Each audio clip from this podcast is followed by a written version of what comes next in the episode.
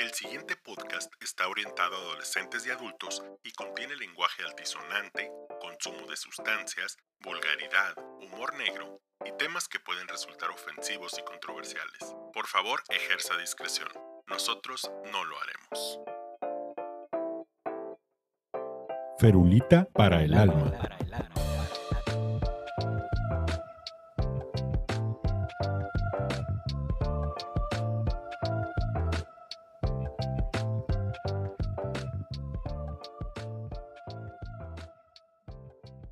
Bienvenidos a una edición más de Ferulita para el Alma. Los saluda Axel Valdés y los dejo con el doctor Jorge Cardosa. ¿Qué tal amigos? Sean todos bienvenidos al séptimo mejor podcast de medicina y el favorito suyo de toda la galaxia, Ferulita para el Alma. En esta ocasión nos acompaña el doctor Miguel Rangel Ríos. Hola Miguel. ¿Qué tal? ¿Cómo se hace? El doctor es rehabilitador y en el episodio de hoy creo muy pertinente que discutamos el alcance de la profesión. Para empezar, Miguel, platícanos un poquito de ti, dónde estudiaste. Yo estudié medicina en Guadalajara, en la UDG, en la de gobierno. Ahí estudié medicina, fue del 99 al 2005. Posterior a, este, a la universidad, me fui a un año sabático, como le llaman. Pues con eso que me fui para un lado, me fui para otro, llegué a este, Reynosa, conocí a, a lo que es ahorita mi esposa. Entonces las cosas fueron dando. Yo siempre tenía la intención de regresar a Hermosillo, porque obviamente es un lugar donde se da muchas cosas, ¿no? Este, ahí fue cuando tuve que decidir qué hago. Trabajo, digo, estudio, trabajo o estudio la, la especialidad. Desde antes ya me, me llamaba mucho la atención lo que es la rehabilitación física, pero ya teniendo ya como tal, este, estando casado, dije, ¿qué hago? ¿Me voy a una especialidad como todos a realmente a, a sufrir como tal? ¿O estaba la opción de la carrera de fisioterapia? Entonces, yo ya estando trabajando en el Hospital San José, decidí, vámonos a, a, la carrera, a ver qué tal, ¿no? Y la verdad, sí fue una satisfacción muy buena. ¿eh? ¿En dónde fue? Aquí en la Universidad de Valle de México, aquí en Hermosillo. Ah, ok, excelente. Fui la segunda generación. Eso está súper bien. ¿Qué es lo que te llamaba la atención de la rehabilitación? Me llama la atención en la rehabilitación mucha satisfacción en que ves cambios muy evidentes. O sea, de realmente muchas personas de llegar literalmente con una limitación muy importante, realmente les cambia mucho la vida. El llegar con esa limitación y poder regresar a todo lo que antes ellos hacían, ¿no? Eso es de hecho, eh, gran parte de lo que a mí me llevó a hacer ortopedia, precisamente, ¿no? La, el restaurar la autonomía, no nada más la función, sino la autonomía, que es muy importante. Puedes dejar a una persona moviendo su brazo perfectamente bien, pero Así si no es. le sirve para levantar un lata de cerveza como nosotros. Y te soy sincero, al final de cuentas, dije, bueno, ya estando casado y todo, me, me, me gustaba mucho la ortopedia. De hecho, me gusta todavía mucho. Pero este, siempre he tenido más yo mentalidad de decir un poquito más, irnos a disfrutar un poco la vida, más tranquilo. Y la especialidad te da eso, la, o, o, la fisioterapia o la rehabilitación física te da eso. De estar un poco más tranquilo en cuestión al estrés laboral, al horario. Nadie me va a hablar a las 3 de la mañana para que le dé terapia física ni nada por el estilo, ¿no? ¿Sabes qué? Esa es una de las cosas que también me encanta de la ortopedia eh, o sea, nadie me va a hablar a las 3 de la mañana porque le duele la cabeza o porque tiene hipo. sí. Las veces que, que, me van a hablar a mí. Urgente, ya es algo. Así es. Uh -huh. y, e incluso dentro, porque recordemos que existe la urgencia real y la urgencia percibida, ¿verdad? Así es. Y dentro de, lo, de las urgencias percibidas, pues ortopedia ve bien poquitas. Uh -huh. Básicamente, lo que amerita mi atención inmediata, casi como el sentido arácnido, antes de que pase. Uh -huh. Luxaciones, evidencia de daño neurovascular, fractura expuesta y síndrome comportamental. Se acabó. Fuera de eso se puede ferulizar y esperar. Se inmoviliza y ya nos vemos mañana. ¿no? Así es. Entonces, sí, sí, sí, esa aversión a estar saliendo en la noche, el, a, matacaballo, sí fue, influyó mucho. Ahora, tú que tienes el antecedente de primero la, la licenciatura de medicina y después la licenciatura de fisioterapia, descríbenos, por favor, el, el, el alcance completo de cada una en el ámbito laboral. ¿Dónde sí se vale que actúe el fisioterapeuta? ¿Dónde no? Fíjate, muy importante eso. Sí, tanto qué diferencia y qué similitud puede haber. Obviamente la medicina, la universidad que sea, te va a dar siempre un, un, este, un pensamiento muy diferente a la fisioterapia como tal o como por sí sola, ¿no? Sí me ayudó demasiado. O sea, obviamente ya tener yo lo que es la carrera de medicina. ¿Por qué? Porque algo que falta mucho, lo que es en la carrera de fisioterapia, es saber cómo involucrarte en el paciente, pero ya de una manera multidisciplinaria. No solamente ver la lesión como tal. O sea, la lesión que en teoría ya está en la última etapa, que es la rehabilitación, no solamente ver eso, sino ver un todo. O sea, ese, yo, daba clases en la UVM después de que salí en la carrera y siempre le comentaba a los, a los estudiantes, ustedes tienen que ser muy parecido como el médico. ¿Por qué? Porque al final de cuentas el ortopedista, el neurólogo, todos los, todos los médicos que referían a terapia física, es el mismo paciente que te llega a ti con qué? Con diabetes, con hipertensión, con riesgo cardiópata. O sea, no por llegar a, una fisioterapia no va a tener esos riesgos. Tú, tú tienes que tener hasta cierto punto unas bases en conocimiento como tal. Y sí estaba ese, un poquito ese vacío, ¿no? Yo siento que ese vacío existe y, existe, y no solo es real, sino que es extraordinariamente peligroso, dado que al menos en nuestro medio, mmm, la percepción que yo tengo es que es más fácil que la persona promedio acuda primero con un fisioterapeuta que con un médico. Estamos hablando de la persona que tiene licenciatura en fisioterapia, ¿no? Uh -huh. Y creo que se está perdiendo la sensibilidad de reconocer que se trata de una disciplina paraclínica, no una, no una disciplina clínica. Por ende, como yo lo veo, un licenciado en fisioterapia no tiene ningún negocio pidiendo radiografías, pidiendo ultrasonidos, pidiendo cualquier estudio paraclínico, ni tampoco indicando medicamentos. Falta mucho todavía que en México para que llegue a eso. O sea, sí es cierto, tienes toda la razón en eso ya en Europa, en otros este, países de primer mundo, ya la especialidad como tal de rehabilitación física ya ha desaparecido, ¿no? Exacto. Pero para que lleguemos a eso, para que realmente el fisioterapeuta llegue a esa profesionalidad, sí, falta mucha, mucha preparación. No nada más desde pedir una radiografía a ver si le veo algo chueco como tal, ¿no? ya tendría, sí se puede, sí se puede en la carrera de fisioterapia prepararse para llegar a eso, pero desgraciadamente eh, se necesita mucha preparación, se necesita mucha preparación para, para poder decir, ok, soy capaz de qué? De poder pedir eso, más no tratar eso, ok. Siempre, siempre tienes que tener de la mano del especialista como tal, ¿no? sea, sea, el, sea el que sea el especialista, porque al final de cuentas la fisioterapia pues está en todas las especialidades. Yo me refiero a que no creo que ninguno de nosotros eh, tenga la capacidad de operar totalmente solo.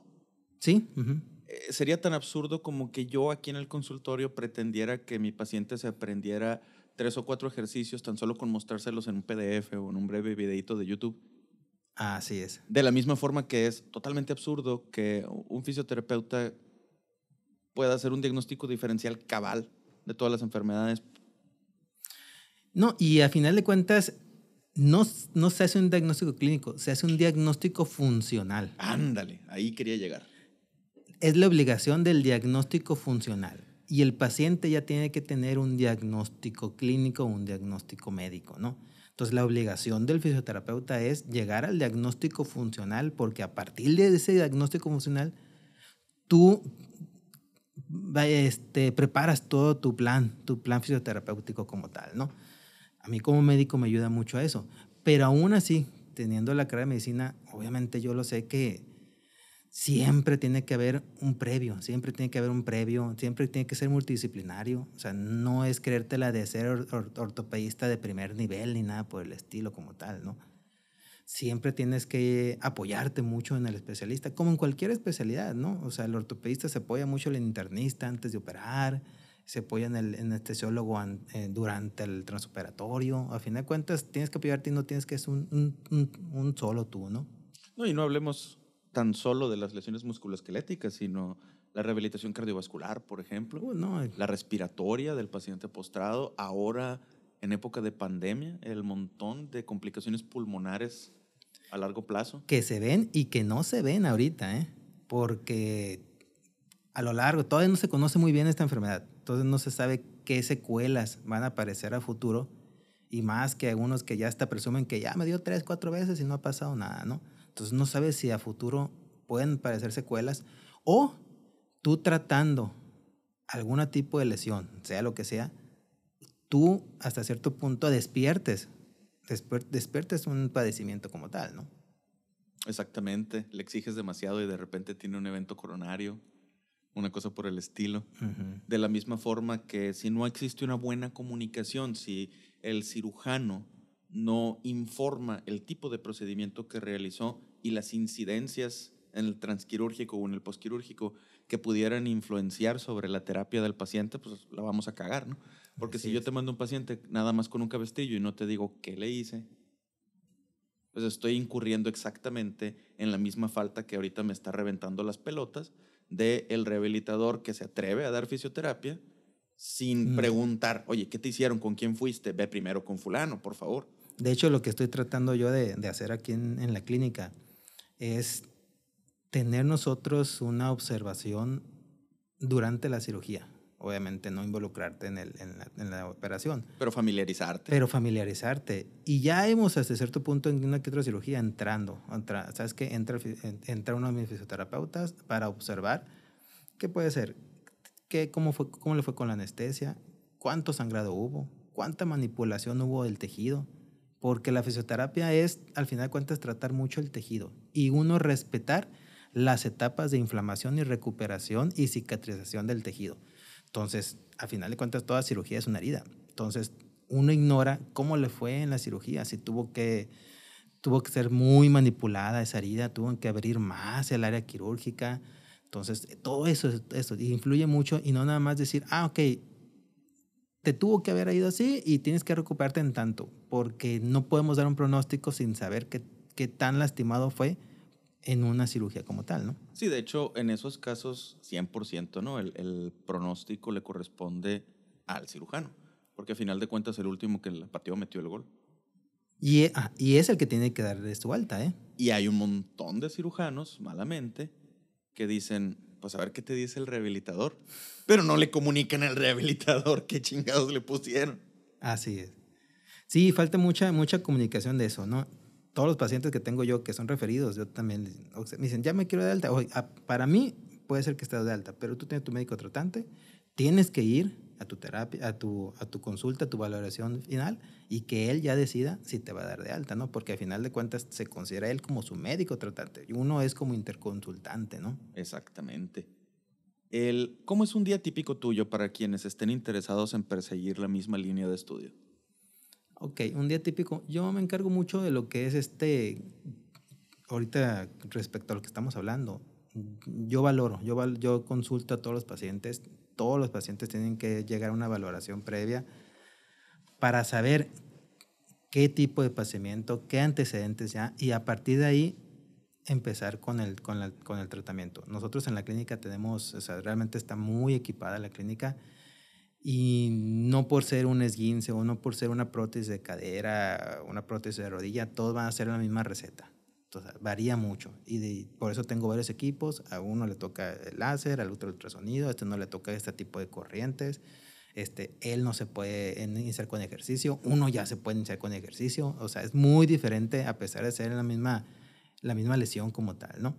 Entonces tiene que llegar siempre a una, este, una valoración correcta. Hasta cierto punto esto me da mucha ventaja por ser médico y a partir de ahí ya se hace lo que es este el plan el plan terapéutico como tal, ¿no? Ahora, quiero que si tienes algo tú que, quieras, este, digamos, un momento de catarsis, este es tu espacio, viejo. Pero el montón de personas que no tienen las credenciales de fisioterapia y se sueltan dando fisioterapia con comillas gigantescas. Y dentro de esos también quienes aplican métodos terapéuticos cuestionables, como acupuntura, como imanes. Platícanos un poquito de eso. Ahora sí que son nuestros, nuestros cocos, ¿no? Nosotros, ¿no? Unos cuantos de nuestros némesis son los que enderezan el nervio asiático. sí, este, yo creo que, ¿qué será? 80% de los pacientes que llegan con nosotros ya pasaron por las manos de un no profesional, ¿no? Que el sobador, que el huesero, este, y obviamente... Fíjate, voy a, perdón que te interrumpa, pero sí son profesionales en el aspecto de que cobran. Son charlatanes y no hay que sacarle a la palabra. No hay, o sea, no, no hay que sacarle a apuntar dedos. Sí, porque al final de cuentas es una preparación de un fin de semana. O, Dios me lo, me lo susurró al oído, o yo lo siento en mi alma, ¿sí o no? Así es. O mi papá me lo transmitió. Sí. ¿Cuál es el, la ventaja, ventaja que se tiene en cuestión de no, no tener un tanto problema en fisioterapia? Es de que todavía, que va a llegar un momento, todavía no justifican algún tipo de complicación a la fisioterapia tú lo acabas de decir, estimulamos, la, terapia física, la fisioterapia es estimular el cuerpo. Todo es estimular por medio de equipo médico, por medio de ejercicio, por medio de terapia manual. Es estimular al metabolismo para qué? Para despertarlo y empezar una respuesta. Entonces todavía no se llega a echarle la culpa que si el paciente se, este, le dio una cardiopatía, pero que fue a los tres meses posterior a terapia. No le toman relación, pero sí puede haber una relación. Aquí, aquí en, la, en, la, en, la, clínica, todo paciente que yo veo con alguna insuficiencia venosa superficial va con el angiólogo. Descártame, ¿no? Porque al final de cuentas uno no sabe si podemos llegar a algún problemita. Y puede haber algún trombo, puede llegar hasta una complicación de una trombosis como tal, y no, lo, y no todavía no, no lo relacionan en que pudiera ser por ahí, ¿no? Así es. Entonces, pero no por eso tú vas a decir, ah, estamos bien. O sea, debemos de evitar todo eso como tal, ¿no? Entonces, ¿cuáles son las, las credenciales que debe de presentar una persona que pretenda ejercer la fisioterapia? credenciales, su licenciatura de sus cinco años, y ahí es, ahora sí que ya lo básico, ¿no? Pero todavía hay especializarte en varias, en certificarte, función seca, este, electroterapia avanzada, eh, fibrólisis, algo de osteopatía también, neurodinamia, o sea, y ya tú te puedes ir guiando, entonces puede ser que fisioterapia oncológica, fisioterapia neurológica, entonces se puede decir que es como la medicina general, y de ahí a dónde me voy, casi casi para todos, yo creo que la mayoría de los médicos es a dónde le sigo, ¿no? Tratas de no quedarte ahí, pero ¿a dónde? Entonces, con la fisioterapia es igual, estando aquí, ¿ya dónde le sigo? Te quedas ahí, realmente te estancas, ¿no? Entonces, aquí, como la fisioterapia entra en todas las especialidades, tienes que tú, ¿a dónde me voy? Ok, fisioterapia pediátrica y de ahí me voy a fisioterapia pediátrica, oncológica, oncológica, neurológica, neurológica. ¿Por qué? Porque al final de cuentas es muy diferente, es una preparación. Entonces, si quieres todo sin papeles de que el huesero y todo y querer arreglar todo, pues no se puede, ¿no? No, exactamente no. Y la otra que hay que aclarar es que eh, también tienes que pedir permiso eh, de aviso de funcionamiento, perdón, a la COFEPRIS sí. y a la COESPRISON o, o, a la comisión que le corresponda al estado en el que, en el que te encuentres. Sí, fíjate, se está tratando de hacer las cosas bien aquí en, con la formación del colegio, con la formación del colegio de fisioterapeutas. Este, obviamente estamos en pañales en eso, pero nos estamos apoyando con el Colegio Nacional. Pero eso todavía va a estar así como vigilando, vigilando un poquito más la mala praxis, ¿no?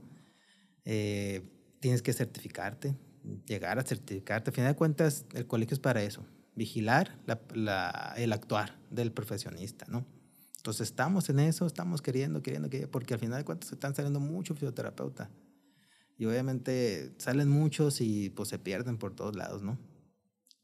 Otra cosa que también me gustaría que discutiéramos es en dónde se establecen las diferencias entre la licenciatura en cultura física o en preparación deportiva y en fisioterapia, que desafortunadamente hay mucha gente que también las confunde.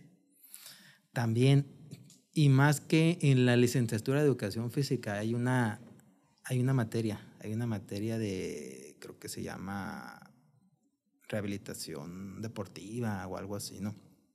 Y con esa ya creen que es necesario directamente. Ah, ya, ya le sé.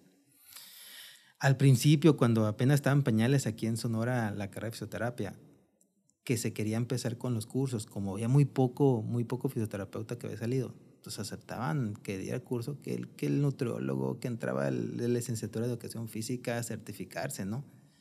Pero pues no se podía, ¿no? Entonces, sí se tiene que vigilar mucho eso. ¿Por qué? Porque al final de cuentas, para eso está la carrera, para eso está la especialidad y cada uno tiene un límite como tal, ¿no? Y quiero subrayar eso porque constantemente estoy atendiendo lesiones aquí en el consultorio de niños, y es, lo más triste, pues adolescentes, niños prepúberes, que, que, que los papás depositan su confianza en el coach de la liga. Sí que se trata de una persona que probablemente no tenga estudios ni siquiera de preparación física. Es alguien apasionado del deporte nada más, que le gusta y que de repente se toma esas atribuciones de, sí, ponte mamizán. Ah, sí. tómate este suplemento de Herbalife. De conocer ya las etapas de entrenamiento, etapas de calentamiento, entrenamiento como tal y enfriamiento, ¿no? Meseta y, recuperación. Tiene que haber, tiene que haber, a fin de cuentas. Si no, llegan sin estiramiento, sin calistenia, vámonos, directo al deporte, ¿no? Y obviamente por eso aparecen las lesiones, ¿no? Entonces, nada más para el, eh, aclarar tantito si nos perdimos, disculpen oyentes, en el discurso. En, es, en la etapa en la que nos encontramos el doctor Rangel y yo estamos para resolver lesiones, no para prevenir lesiones. Ya contaremos con personal encargado del área preventiva. Así es. Estamos en el área terapéutica y restaurativa. Así es. El que, el, ¿Qué consejo le tienes a los jóvenes que les pudiera interesar la, la carrera? Es una carrera que te da mucha satisfacción. Es una carrera que te involucras mucho con el paciente te involucras mucho con los familiares del paciente. ¿Por qué? Porque es constante. Tienes que estar, si no es diario, es varias veces al día. Entonces realmente tienes que conocer la vida, la vida del paciente, porque de acuerdo a la vida del paciente, tú mismo, qué es lo que conviene, qué, cuál es lo primordial de rehabilitar. Obviamente, siempre, siempre una lesión va a dejar alguna secuela, mínima que sea, pero tú decir, ok, voy a dejar tantito, pero que quiero, quiero que el paciente sea independiente. ¿Cómo voy a dejar, cómo voy a hacer que sea independiente? Y de acuerdo a la actividad del paciente como tal, ¿no? Si el paciente es mecánico o al final de cuentas es de oficina, o de oficina, entonces porque uno no puede estar necio y decir, no, es que yo quiero que tengas una elasticidad, pero si el paciente nunca lo va a hacer en su, en su vida diaria, pues no tiene caso. ¿Ok? Y qué bueno que tocas el tema de involucrar a la familia porque se nos olvida muy fácil cómo se pueden lesionar los familiares tan solo por mover a un paciente de, de la cama a la silla. Y entonces tenemos una cadenita, ¿no? De que empezó con un paciente, pero después los hijos que lo están cuidando se lastiman también y ya no lo pueden cuidar y se nos descuida todo. Sí, exactamente. Que tenemos que instruirlos sobre el buen proceder en cuanto a eso al menos. Sí, porque obviamente el fisioterapeuta, si trata diario, al final de cuentas es una hora, dos horas, pero no puede estar las 24 horas con el paciente. Exacto. Entonces, el- las 23 horas restantes, tiene que alguien tener por lo menos el mínimo conocimiento para cómo tratar al paciente que está este, postrado, si queríamos llamarle así, no ya como tal. Entonces se trata de traducir esas buenas intenciones en buenas acciones, ¿no? Así no se es. trata solo de hacerlo de corazón, sino hacerlo también con el cerebro y apoyarse y estudiar. Sí, así es, exactamente. ¿Dónde te podemos encontrar, Miguel? Yo estoy, este, tengo mi clínica en, dentro del Hospital San José. Mi clínica se llama Rehabilita. Estoy en la planta baja. 662-1090-593. Se los recomiendo, señores. El Miguelito hizo lo posible por restaurar mi función cuando mi cadera empezó a fallar. Y la verdad es que, pues al menos conmigo sí fue muy cariñoso. Y fíjate, y, algo que sí, que, que vale llamar la atención, la clínica la tenemos muy equipada. Nadie, y hasta cierto punto, bueno, no nadie, pero poca gente sabe que hay una alberca dentro del hospital, completamente certificada. Tenemos bicicletas acuáticas, hay bicicletas para poder este, meter a la, a la alberca, que obviamente eso ayuda mucho, mucho al paciente, ¿no? Pues muy bien. Quiero darte las gracias por acompañarnos y darle un poquito más de caché a este humilde podcast. Y a todos nuestros escuchas, eh, gracias, gracias por tolerar nuestras pendejadas semana con semana. Recuerden darle like, suscribirse, recomendárselo a todo el mundo y nos vemos en un próximo episodio.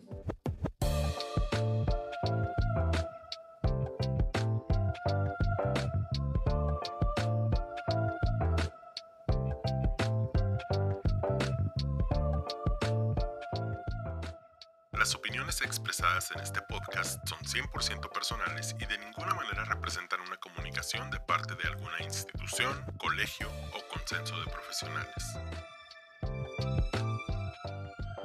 Jorge Cardosa Encinas es médico cirujano graduado de la Universidad Autónoma de Baja California, cirujano ortopedista graduado de la Universidad Autónoma de San Luis Potosí, con entrenamiento en cirugía de reconstrucción articular por el Instituto Nacional de Rehabilitación y entrenamiento en cirugía de columna por el Centro Hospitalario Dax Costa de Plata en Francia.